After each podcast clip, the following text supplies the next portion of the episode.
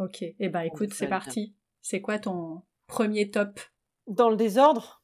Organiser, désorganiser. Mais oui, hein. euh, restons. Dans... De toute façon, on, fait, on fera les cinq, donc. Euh... Faut, voilà, faut être dans l'esprit. Pour moi, tu peux pas venir aux États-Unis et tu, surtout, tu ne peux pas venir à Miami sans aller voir les Everglades. Horatio Kane, si tu nous entends. Puis je te dis ça parce que j'y étais il y a trois heures aussi, en fait. C'est hein. ça, oui. En parlait juste avant d'enregistrer. voilà, c'est ça. J'en je, viens juste. D'ailleurs, j'ai perdu un doigt avec un alligator. je tu sais que les gens vont nous croire. Non, mais faut pas croire. Faut pas croire. Les gens sont toujours surpris de voir l'alligator venir contre le bateau. Enfin, je veux dire, il tape, le, il tape dans le bateau avec son nez. Euh, ce matin, c'était mignon. J'étais assise à l'avant du bateau et les clients m'ont dit faites attention euh, derrière vous. Mmh quoi, derrière moi Ah, mais c'est Lola euh, on, leur donne des, on leur donne des petits noms à ceux qui viennent régulièrement au bateau. Il y en a qui ont l'habitude. Et, en fait, oui, bah, Lola, elle est à 10 cm derrière moi. Des fois, on fait des selfies, on rigole bien, c'est ma copine. Ah ouais. J'ai pas le même souvenir, moi, des Everglades. C'est bizarre quand même. mais mais c'est vrai que en fait, ils sont pas, c'est pas agressif, un alligator. C'est pas une espèce de bête féroce, affamée. c'est très placide. En fait, c'est un peu feignant même. Ouais, mais alors quand il ouvre la gueule juste à côté de toi, t'as pas envie d'aller faire jouer pierre feuille ciseaux? Non, non, on va pas le faire là en fait. Alors, on est bien d'accord. Je, hmm. suis assise, il est là, euh, je mets pas la main dans l'eau. Bah non.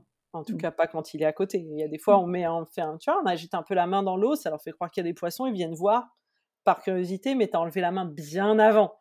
C'est mieux. Voilà. Oui, il faut pas jouer euh, trop non plus. Non, non, non, c'est pas la peine. C'est à combien de temps du centre de Miami, les Everglades? Alors, de Miami Beach, puisque euh, voilà, hein, le centre de Miami, c'est un petit peu plus court, mais c'est vrai que la plupart des gens quand même logent sur Miami Beach. Il faut compter 30-40 minutes.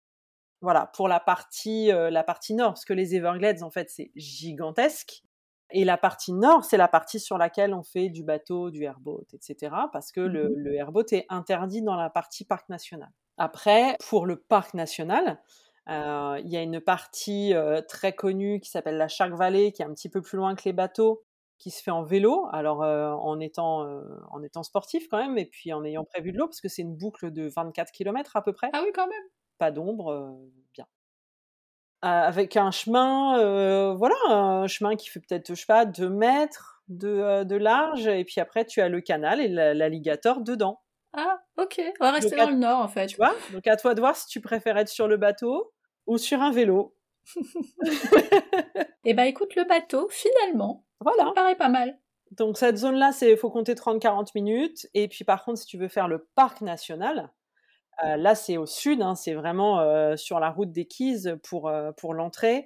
Depuis Miami Beach, il faut compter une bonne heure, une heure, une heure et quart en fonction de la circulation pour arriver à l'entrée du parc national. Et ensuite, c'est une route qui va vraiment jusqu'à la pointe sud, quasiment deux heures et demie.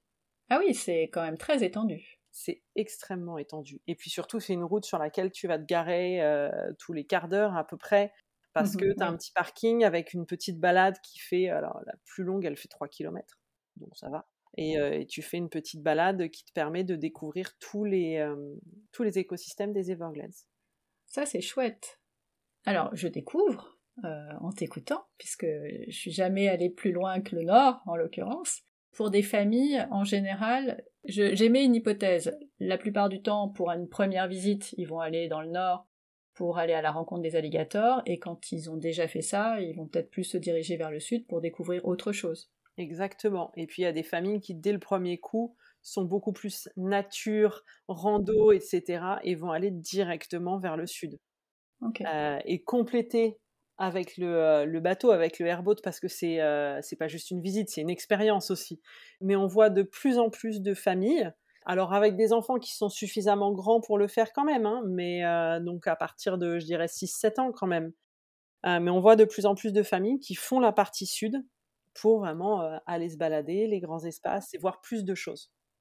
Il faut compter combien de temps pour une balade qui soit pas juste une balade où on fait des ronds dans l'eau parce que les alligators, alors les rangers savent où ils sont, mais c'est pas toujours tout à côté. Donc c'est quoi le temps minimum euh, pour avoir vraiment euh, l'occasion de rencontrer des alligators?